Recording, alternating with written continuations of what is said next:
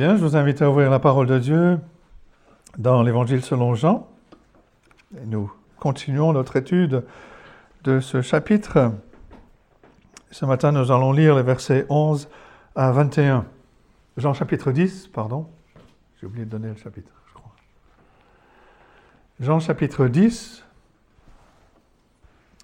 Et nous allons lire les versets 11 à 21. C'est donc le Seigneur Jésus qui continue de donner son enseignement, de se comparer au berger et comparer son peuple aux brebis. Et voici, nous lisons à partir du verset 11, Jean 10 à partir du verset 11, voici donc la parole de Dieu. Je suis le bon berger. Le bon berger donne sa vie pour ses brebis. Mais le mercenaire, qui n'est pas le berger et à qui n'appartiennent pas les brebis, voit venir le loup, abandonne les brebis et prend la fuite. Et le loup les ravit et les disperse. Le mercenaire s'enfuit parce qu'il est mercenaire et qu'il ne se met point en peine des brebis. Je suis le bon berger. Je connais mes brebis et elles me connaissent, comme le Père me connaît et comme je connais le Père. Et je donne ma vie pour mes brebis. J'ai encore d'autres brebis qui ne sont pas de cette bergerie. Celles-là, il faut aussi que je les amène. Elles entendront ma voix, et il y aura un seul troupeau, un seul berger. Le Père m'aime parce que je donne ma vie afin de la reprendre. Personne ne me l'ôte, mais je la donne de moi-même. J'ai le pouvoir de la donner et j'ai le pouvoir de la reprendre. Tel est l'ordre que j'ai reçu de mon Père. Il y eut de nouveau, à cause de ces paroles, division parmi les Juifs. Plusieurs d'entre eux disaient, Il a un démon, il est fou, pourquoi l'écoutez-vous? D'autres disaient, Ce ne sont pas les paroles d'un démoniaque. Un démon peut-il ouvrir les yeux des aveugles? Et jusque-là, la parole de Dieu depuis le, début de la, parole de Dieu, depuis le début de la, Bible, le berger est devenu le symbole de l'homme de Dieu fidèle. On pense à Abel, le fils d'Adam, fils d'Adam et Ève, dont le sacrifice a été accepté par Dieu. Abel était un berger. Genèse 4, verset 2. Jacob, le père de la nation d'Israël, était un berger tout comme son fils préféré Joseph. Moïse, on a lu la fin de la vie de Moïse, mais au début, Moïse faisait paître, avant d'aller retourner en Égypte et de confronter Pharaon, il faisait paître les troupeaux de euh, Madian quand l'Éternel lui est apparu dans le buisson ardent. Exode 3, versets 1 et 2. Et puis un peu plus loin, David, était le, grand roi berger et dont la descendance euh, était le Messie promis qui, et lui, allait être le berger de son peuple, avec toutes les promesses que l'on a lues, et même celles qu'on a lues tout à l'heure, qui faisaient allusion à Josué, mais on peut très bien voir celui qui allait venir plus loin, plus tard, qui allait être le berger de son peuple. Le prophète Ésaïe décrit, cette venue en Ésaïe 40, verset 11. Il dit, comme un berger, il, c'est-à-dire le Messie, le Messie, il paîtra son troupeau. Il prendrait les agneaux dans ses bras et il les portera dans son sein. Il conduira les brebis qui allaitent. Et tout cela a été annoncé, a été illustré, a été préparé dans l'Ancien Testament. Il n'est donc pas surprenant que le Seigneur Jésus-Christ euh, s'identifie avec cette image de berger et qu'il euh, se décrit au verset 10 et au verset 11, Je suis le bon berger. Celui que vous attendez, c'est moi. Et c'est le premier grand point. Je suis le bon berger. Bien entendu, et là on a déjà, déjà vu dans notre étude de ce chapitre, le Seigneur Jésus-Christ a prononcé ces paroles pour euh, s'opposer aux faux bergers d'Israël, à ces faux enseignants, et en particulier aux pharisiens qui avaient un cœur dur. Il oppose le, le bon berger à ceux qui ne sont que des ouvriers, qui sont embauchés pour la journée, pour veiller sur le troupeau, mais qui ne sont pas les propriétaires du troupeau. Le troupeau ne leur appartient pas. Verset 12, il le souligne, le mercenaire qui n'est pas le berger et à qui n'appartiennent pas les brebis voit venir le loup, abandonne les brebis et prend la fuite. Et le loup les ravit et les disperse. La dernière fois, on a mentionné cet auteur, Philippe Keller, qui est un ancien berger, qui a écrit plusieurs livres pour euh, raconter ses expériences. C'est un livre, notamment un livre qui s'intitule Un berger médite le psaume 23. Mais dans un autre livre, il raconte l'expérience de posséder son premier troupeau. Il écrit ceci, Les brebis m'appartenaient parce que j'avais payé en espèces. C'était de l'argent gagné par le sang, la sueur et les larmes pendant les années de la dépression. Quand j'ai acheté ce premier petit troupeau, je l'ai acheté littéralement avec mon propre corps, parce que j'avais tout donné avec ce jour en tête. C'est pourquoi j'ai senti d'une manière très particulière qu'ils étaient maintenant une partie de moi. Et cela a rendu ces trente brebis extrêmement précieuses à mes yeux. Mais ce n'est pas du tout ce que ressent un mercenaire, un ouvrier, à propos d'un troupeau. Et encore, Philippe Keller, plus loin, il euh, se souvient d'un ranch euh, qui était exploité par un berger qui n'était pas le propriétaire, qui était simplement ouvrier, un salarié, un mercenaire en quelque sorte. Et Philippe Keller dit, cet homme n'aurait jamais dû être autorisé à garder les brebis. Son troupeau était toujours mince, faible et criblé de maladies ou de parasites. Et la raison, c'est que ce berger employé, ce berger ouvrier, n'avait aucun intérêt personnel pour les brebis. il n'allait pas se dépenser corps et âme pour conduire ce troupeau vers de verts pâturages. Il n'avait aucun intérêt. Comme le laisse entendre le Seigneur Jésus-Christ, le mercenaire peut servir d'une manière convenable quand les choses sont en ordre, quand les choses vont bien, mais quand le danger arrive, verset 13, le mercenaire s'enfuit parce qu'il est mercenaire et ne se met point en peine des brebis. Un commentateur écrit, ce mercenaire nourrit le troupeau pour l'argent et non par amour. Il le nourrit pour ce qu'il peut en tirer et non parce qu'il se soucie vraiment des brebis.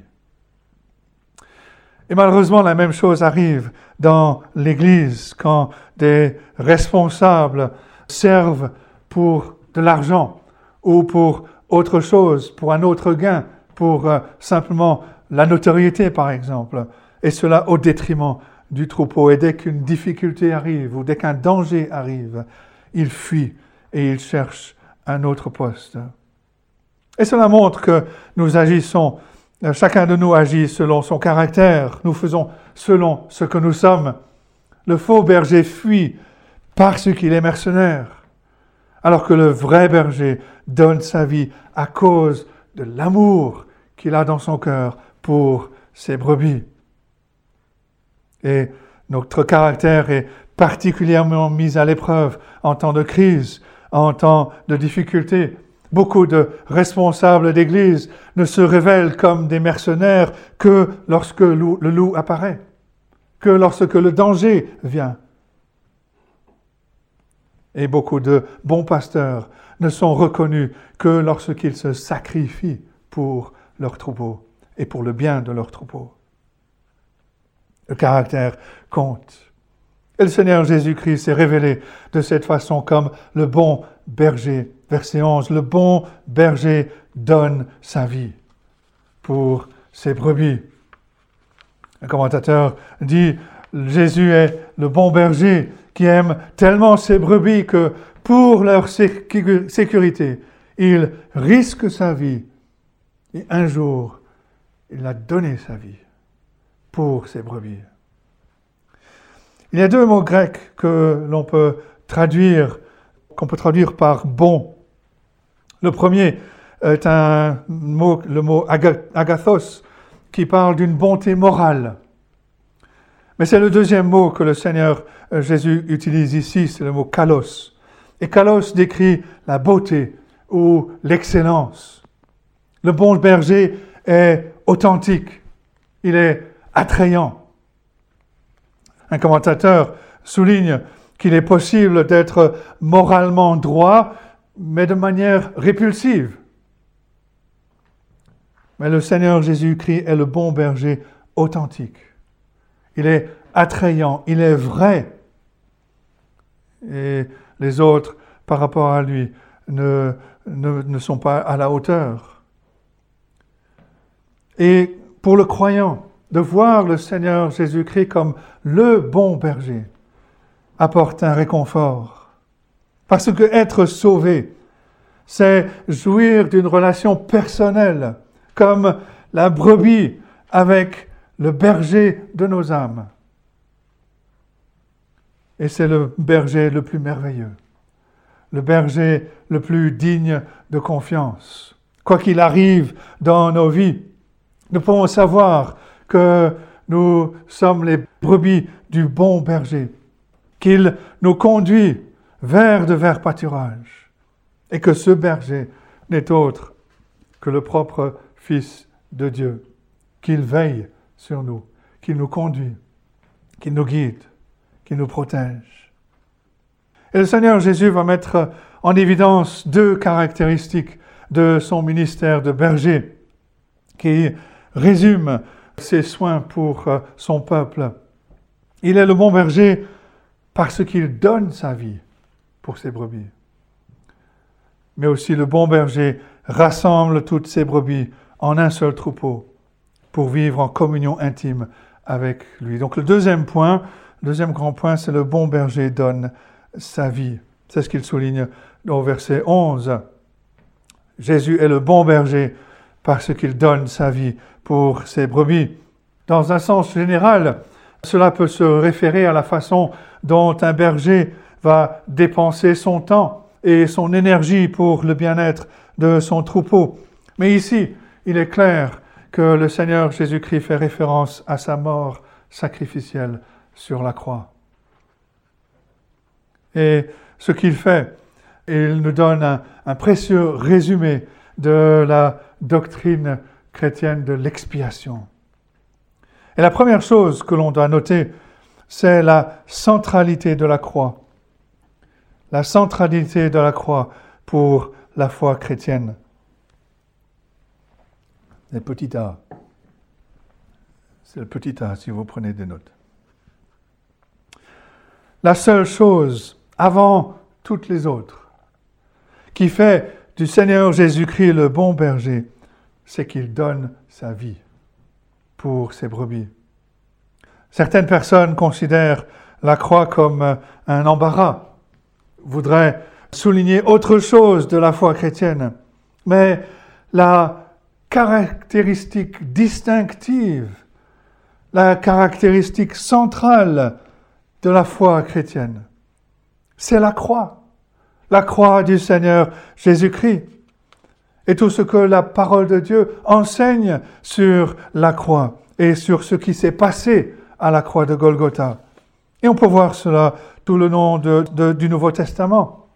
Par exemple, quand l'ange est venu auprès de Joseph pour euh, lui dire comment appeler euh, le fils qui allait naître, en Matthieu 1, verset 21, l'ange lui dit, tu lui donneras le nom de Jésus. C'est lui qui sauvera son peuple de ses péchés. Et à la fin du ministère de Jésus, on voit que l'accent est toujours mis sur le salut et sur la croix. Rappelez-vous, au cours du dernier repas avec ses disciples, le Seigneur Jésus-Christ a, instauré ce repas qu'on appelle la scène, dont les éléments nous rappellent et nous pointent, pointent les regards vers la mort ce qui s'est passé à la croix. Quand il a présenté, quand il a distribué le pain, il a dit prenez, mangez. Ceci est mon corps. Bien sûr, c'est un symbole, mais c'est le corps qui a été rompu, qui a été brisé, qui a été meurtri. Quand il fait passer la coupe, il dit Buvez-en tous, car ceci est mon sang, le sang de l'alliance qui est répandu pour beaucoup, pour le pardon des péchés. Matthieu 26, versets 26 et 28. Et compte tenu de cet accent qui est mis sur la croix, le prétendu christianisme qui minimise le problème du péché et le remède qui est la mort du Seigneur Jésus-Christ sur la croix, n'est pas le christianisme que le Seigneur Jésus-Christ a enseigné. Faut bien sûr dire la même chose au sujet de l'enseignement de l'apôtre Paul. Et l'apôtre Paul dit en 1 Corinthiens 2, verset 2, Je n'ai pas eu la pensée de savoir parmi vous autre chose Jésus-Christ est Jésus-Christ crucifié. 1 Corinthiens 2, verset 2. Et en Galates 6, verset 14, il écrit, Pour ce qui me concerne, loin de moi la pensée de me glorifier d'autre chose que dans la croix de notre Seigneur Jésus-Christ. La croix est centrale à la foi chrétienne. Deuxième petit point, petit b, la deuxième chose à noter, c'est que le Seigneur Jésus-Christ souligne le, caractère volontaire de sa mort. Le bon berger ne souffre pas seulement la mort, il donne sa vie pour ses brebis. Verset 11 et verset 15. Et puis il précise au verset 18, Personne ne m'ôte la vie. Je la donne de moi-même. J'ai le pouvoir de donner, j'ai le pouvoir de la reprendre. Tel est l'ordre que j'ai reçu de mon Père. La résurrection par laquelle le Seigneur Jésus-Christ est ressuscité de la tombe est la preuve de son autorité à donner, à reprendre sa vie. Alors il est vrai que le Seigneur Jésus-Christ est mort parce que les autorités juives l'ont arrêté, parce que Ponce Pilate a ordonné aux soldats romains de le clouer à la croix. Mais aucune de ces choses n'aurait pu se produire sans le consentement du Fils de Dieu. Un commentateur écrit, Jésus n'a pas été une victime des circonstances. Il n'était pas comme un animal traîné au sacrifice, peu disposé à partir, luttant contre les mains du sacrificateur, ignorant ce qui se passait. Jésus a volontairement donné sa vie parce qu'il a choisi de le faire. Jésus est venu dans ce monde dans le but premier de donner sa vie pour ses brebis. Et il l'a fait par sa propre volonté. C'est le caractère volontaire de sa mort sur la croix. Cela nous amène au troisième petit point, petit c. Si la croix est centrale à la foi chrétienne, le Seigneur Jésus-Christ a volontairement donné sa vie. Le troisième petit point, la mort du Seigneur Jésus était un sacrifice par procuration. Cette formule par procuration veut dire que quelque chose est exécuté ou quelque chose est souffert à la place des autres. Jésus dit qu'il est mort pour les brebis, que le bon berger donne sa vie pour les brebis. Il s'est offert comme substitut à la place d'eux, à la place des pécheurs. Il se présente devant la sainte justice de Dieu à la place du pécheur. Il accepte la culpabilité de nos péchés. Il prend sur lui nos péchés. Il accepte la condamnation. Il reçoit la juste colère de Dieu à notre place. Un jour, on a demandé à, un théologien connu quel était le mot le plus important dans la Bible. Et il a répondu que c'était le, mot grec hyper, qui c'est un mot qui se traduit par pour. Le bon berger donne sa vie pour ses brebis. Ce mot peut aussi se traduire par au nom d'eux ou à la place d'eux. Et cela nous montre encore une fois que le salut qui est enseigné dans la Bible ne vient pas de ce que nous faisons, de ce que nous pourrions faire par nous-mêmes, de ce que nous pourrions faire pour Dieu. Non, au contraire, le cœur de l'Évangile, c'est ce que Jésus a fait pour nous. Le bon berger donne sa vie pour les brebis. L'apôtre Paul écrit en Romains 5, versets 6 et 8, Car lorsque nous étions encore sans force, Christ, autant marqué, est mort pour des impies. Dieu prouve son amour envers nous, en ce que lorsque nous étions encore des pécheurs, Christ est mort pour nous. Un commentateur explique la nature de cette mort par procuration. Il dit, nous sommes pécheurs. En tant que pécheurs, nous méritons de mourir, physiquement et spirituellement. Mais Christ est volontairement mort à notre place, prenant notre punition, afin que nous puissions être libérés du péché et de sa peine pour servir Dieu. Quand on voit cela, quand on comprend ce que le Seigneur Jésus-Christ a fait pour nous, on ne peut être qu'émerveillé et reconnaissant envers Dieu pour un, non seulement un salut si merveilleux, mais un sauveur si glorieux qui a accepté d'aller à la croix pour nous. Il y a une quatrième petite chose à noter. Si la croix est centrale à la foi chrétienne, si le Seigneur Jésus-Christ a volontairement donné sa vie, que sa, mort est une mort par un, sacrifice par procuration, petite idée, la croix était planifiée à l'avance, selon la volonté de Dieu. Le Seigneur Jésus-Christ dit au verset 18 qu'il a donné sa vie ou qu'il donne sa vie parce que tel est l'ordre que j'ai reçu de mon Père. Non seulement Dieu savait que Jésus allait mourir, mais il a permis que cela arrive. Et mieux que cela, il n'a pas seulement permis que cela arrive, mais il l'a planifié.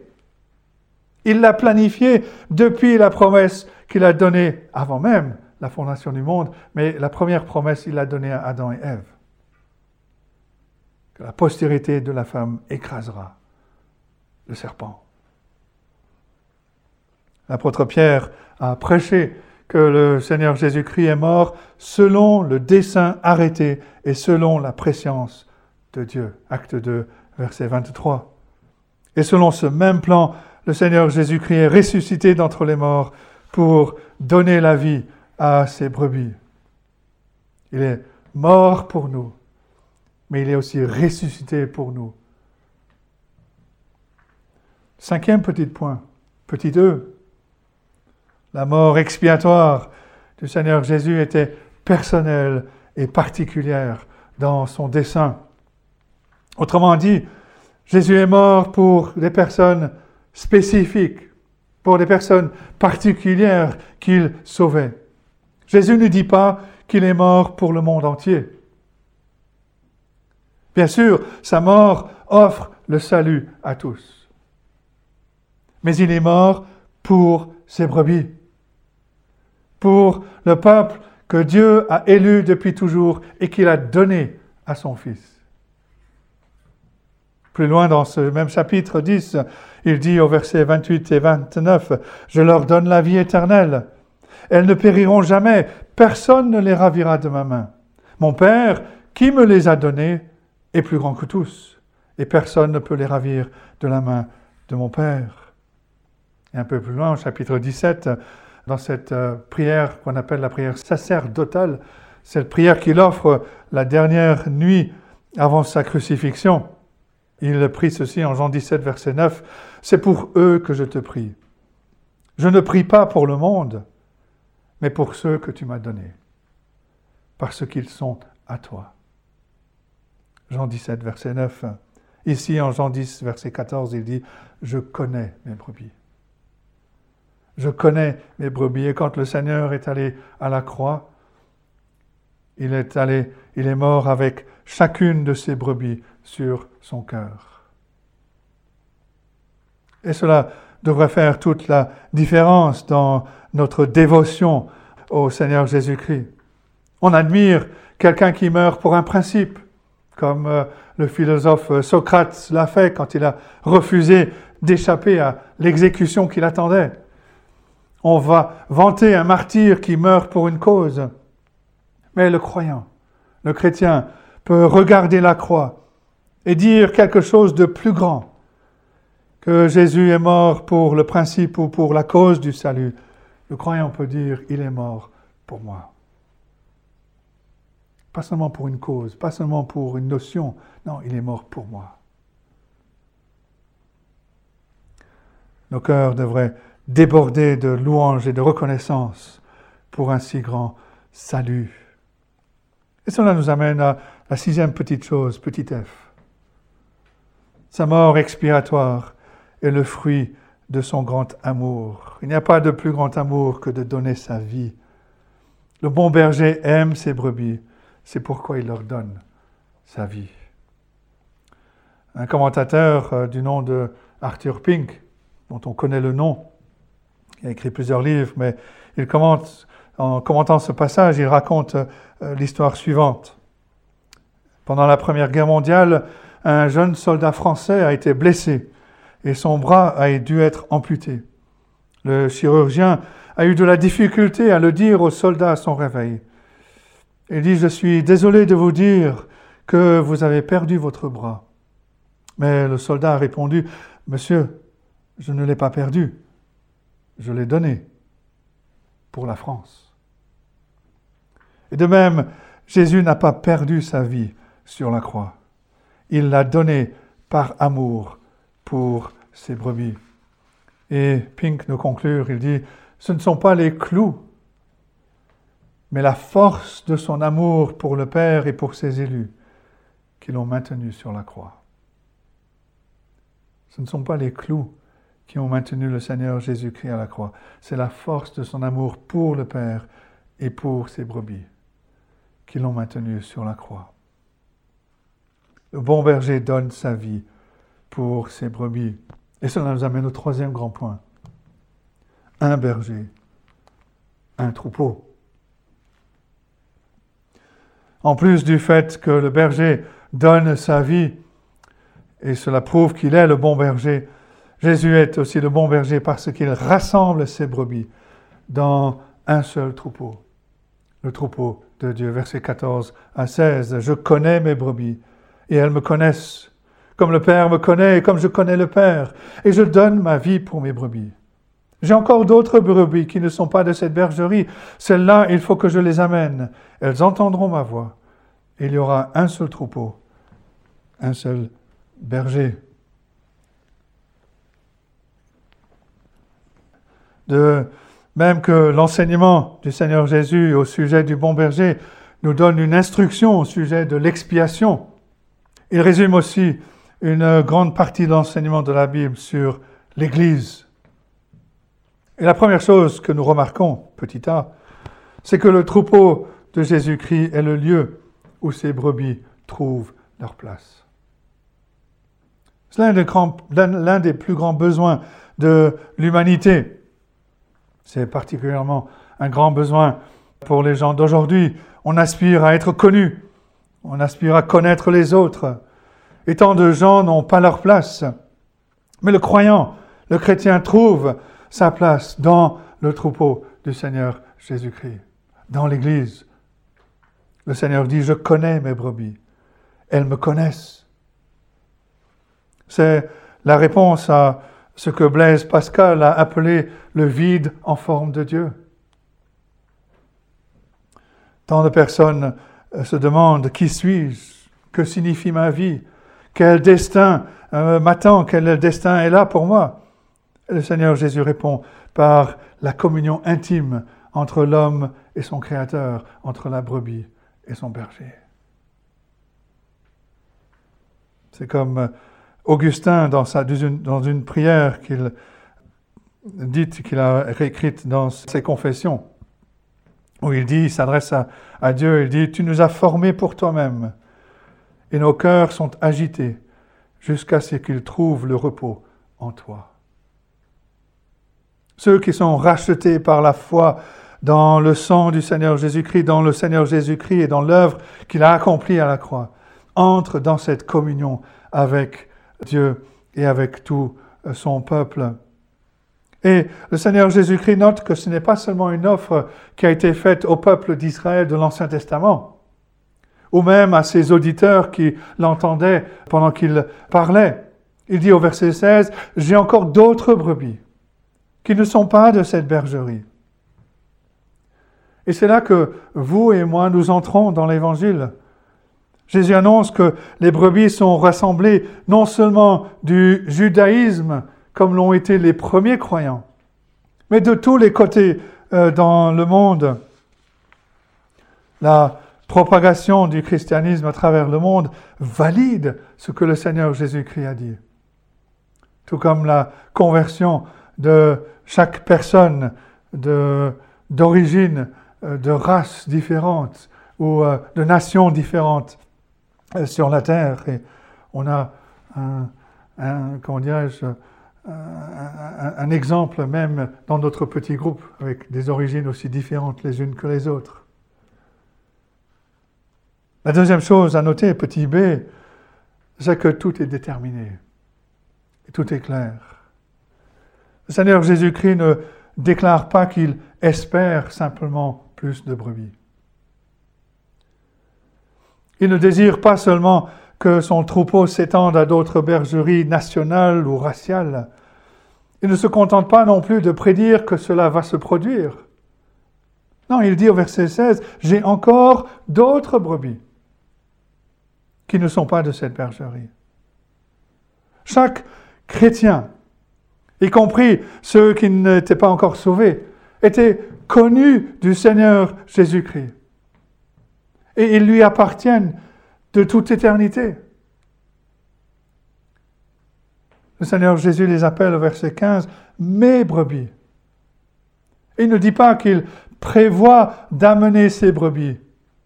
Il dit à la fin du verset 16, celle-là, au milieu du verset 16 plutôt, celle-là, il faut que je les amène.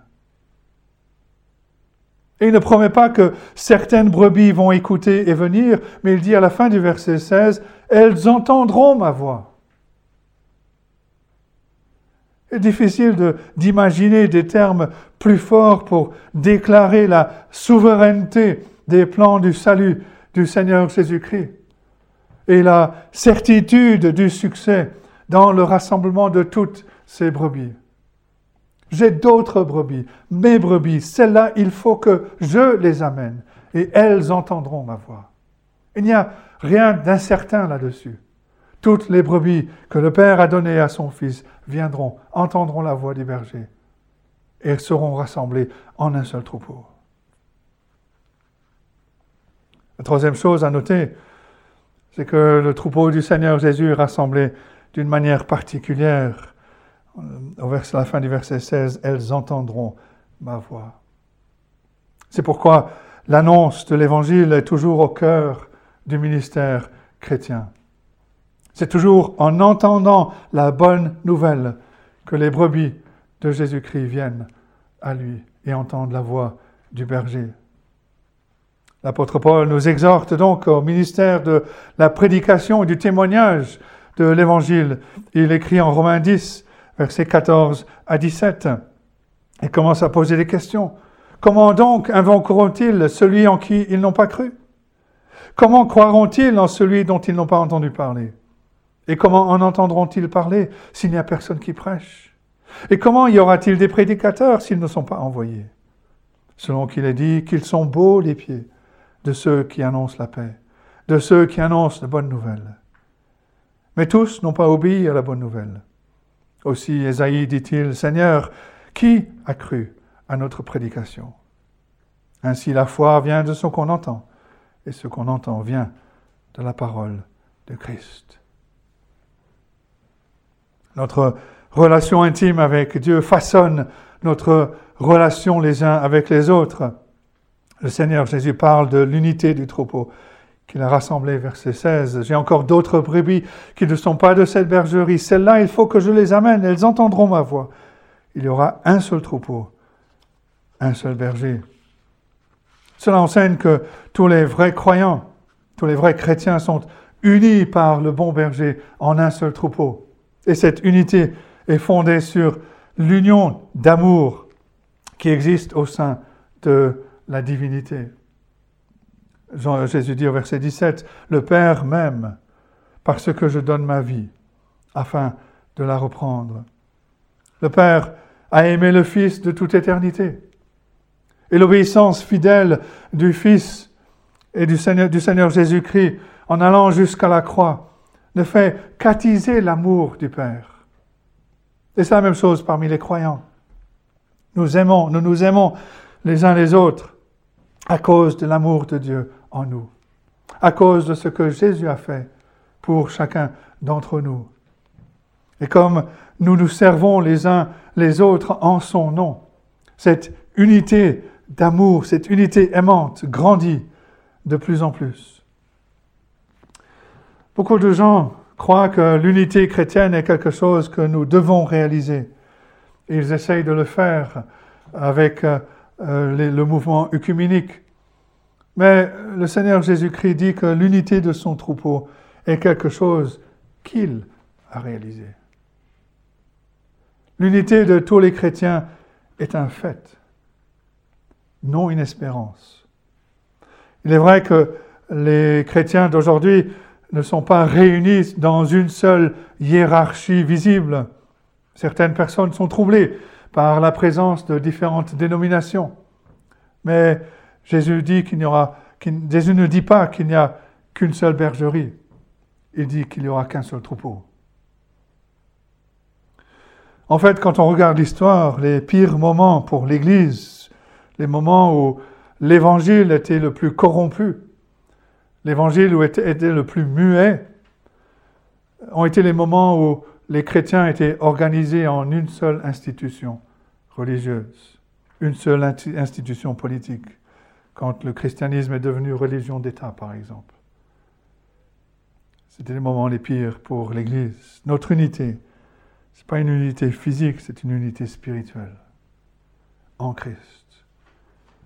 Il est naturel que les croyants, les églises qui partagent des vues similaires se regroupent en dénominations, en associations. Une grande partie de notre travail se fera probablement au sein de ces associations, qu'elles soient inscrites ou qu'elles ne le soient pas. Nous avons des rapports privilégiés avec certaines assemblées. On pense notamment, on a cité dans la prière tout à l'heure, des assemblées en Suisse, des assemblées en Afrique que nous connaissons. Les responsables euh, de ces assemblées ont le devoir de s'opposer aux faux enseignements, d'exposer les loups qui sont parmi les brebis. Mais on doit toujours éviter un esprit de désunion, un esprit de sectarisme. On doit être heureux de pouvoir travailler avec d'autres croyants qui professent l'évangile de la grâce de Dieu et de la croix du Seigneur Jésus-Christ. Nous avons besoin les uns des autres. Nous avons l'obligation de manifester cet amour qui nous unit en Christ. Mais dans un pays où il y a un désert spirituel, où il y a énormément de confusion, on ne doit pas rechercher cette union, cette unité en diluant le message de l'Évangile. L'union est en Christ. L'union est dans son message, cet évangile de la grâce de Dieu en Jésus-Christ. Notre union est en Christ et en lui seul. C'est le seul espoir d'unité entre les hommes. Aucun pouvoir, aucun autre pouvoir ne peut éliminer la haine entre les nations et entre les hommes que la grâce de Dieu manifestée en Jésus-Christ. Ce n'est qu'en Christ que nous pouvons surmonter les divisions de race, de, de classe, de nationalité. Et notre union d'amour est l'une des plus grandes bénédictions que les croyants peuvent connaître ici-bas sur terre. Tous les chrétiens ont le même Seigneur, ils ont le même Sauveur en Jésus-Christ, le même Dieu comme Père. Nous avons été rachetés de la même condamnation du péché. Nous avons obtenu le même pardon à la même croix. Tous les croyants sont unis dans un seul troupeau avec un seul berger. Et tous, nous participons à des épreuves, à des, des difficultés similaires dans cette vie. Et tous les croyants sont destinés à la même gloire éternelle. Et c'est un merveilleux privilège de faire l'expérience de cette union en Jésus-Christ ici-bas, même euh, au sein de l'Église. Il y a un quatrième grand point et dernier. Un monde divisé. Il reste une grande division au sein de l'humanité. Cette euh, division, elle est entre ceux qui sont membres du troupeau du Seigneur Jésus-Christ, qui sont les brebis, et ceux qui ne le sont pas. Et on voit cela à la conclusion de notre passage, versets 19 à 21. Il y eut de nouveau, à cause de ces paroles, division parmi les Juifs. Plusieurs d'entre eux disaient, il a un démon, il est fou. Pourquoi l'écoutez-vous? D'autres disaient, ce ne sont pas, les paroles des démoniaques. Un démon peut-il ouvrir les yeux des aveugles? Pour le monde incrédule, l'enseignement du Seigneur Jésus sur l'amour sacrificiel, un bon berger qui donne sa vie pour ses brebis, pour le monde incrédule, ce message est pure folie. Certains disaient, il a un démon, il est fou. D'autres ont été attirés par l'enseignement du Seigneur Jésus. Ils ont compris le sens de ces miracles. Et la véritable division dans ce monde est au sujet de Jésus-Christ et de son évangile. L'apôtre Paul l'explique en 2 Corinthiens 2, verset 16. 2 Corinthiens 2, verset 16, que c'est aux uns une odeur de mort, donnant la mort, aux autres une odeur de vie, donnant la vie. Le monde est ainsi divisé entre ceux qui rejettent l'évangile de Jésus-Christ comme une folie et ceux qui, le reçoivent comme une odeur de vie. Et cette division va continuer. Et elle va continuer pour toute l'éternité. Ceux qui croient en Jésus-Christ entreront dans la vie éternelle. Ceux qui rejettent le Seigneur Jésus-Christ recevront la condamnation éternelle. Mais aujourd'hui est encore un jour de grâce. Il reste encore du temps pour passer de la vie à la mort. Il y a encore d'autres brebis dont le Seigneur Jésus-Christ a parlé. Est-ce qu'il nous appelle ce matin? Si nous sommes déjà venus à Christ, il nous appelle à faire connaître cette bonne nouvelle avec nos paroles, avec nos bouches, en parlant du berger qui donne sa vie pour ses brebis, mais aussi avec nos vies, en répandant, en vivant cet amour qui unit, qui nous unit en Christ, en vivant comme des brebis qui ont été rachetées et qui forment ce troupeau. Comme le Seigneur Jésus-Christ nous l'ordonne en Jean 13, versets 34 et 35. Je vous donne un commandement nouveau. Aimez-vous les uns les autres, comme je vous ai aimé, vous aussi aimez-vous les uns les autres. À ceux-ci, tous connaîtront que vous êtes mes disciples, si vous avez de l'amour les uns pour les autres. Le Seigneur Jésus-Christ est le bon berger, un bon berger qui donne sa vie pour ses brebis. Un bon berger qui rassemble ses brebis, qui appelle ses brebis pour qu'elles ne forment, qu'elles se retrouvent en un seul troupeau, où chaque brebis trouve sa place, où chaque brebis jouit de cette intimité, de cette relation personnelle avec le bon berger. Je suis le bon berger. Réjouissons-nous de ce don que Dieu nous a fait en son, en son Fils, d'avoir, de le connaître comme notre bon berger et de savoir tout ce qu'il a fait et tout ce qu'il continue de faire pour chacun de ses enfants. Que Dieu nous aide donc à méditer sa parole, qu'il nous aide à la comprendre et à la vivre pour sa gloire. Amen.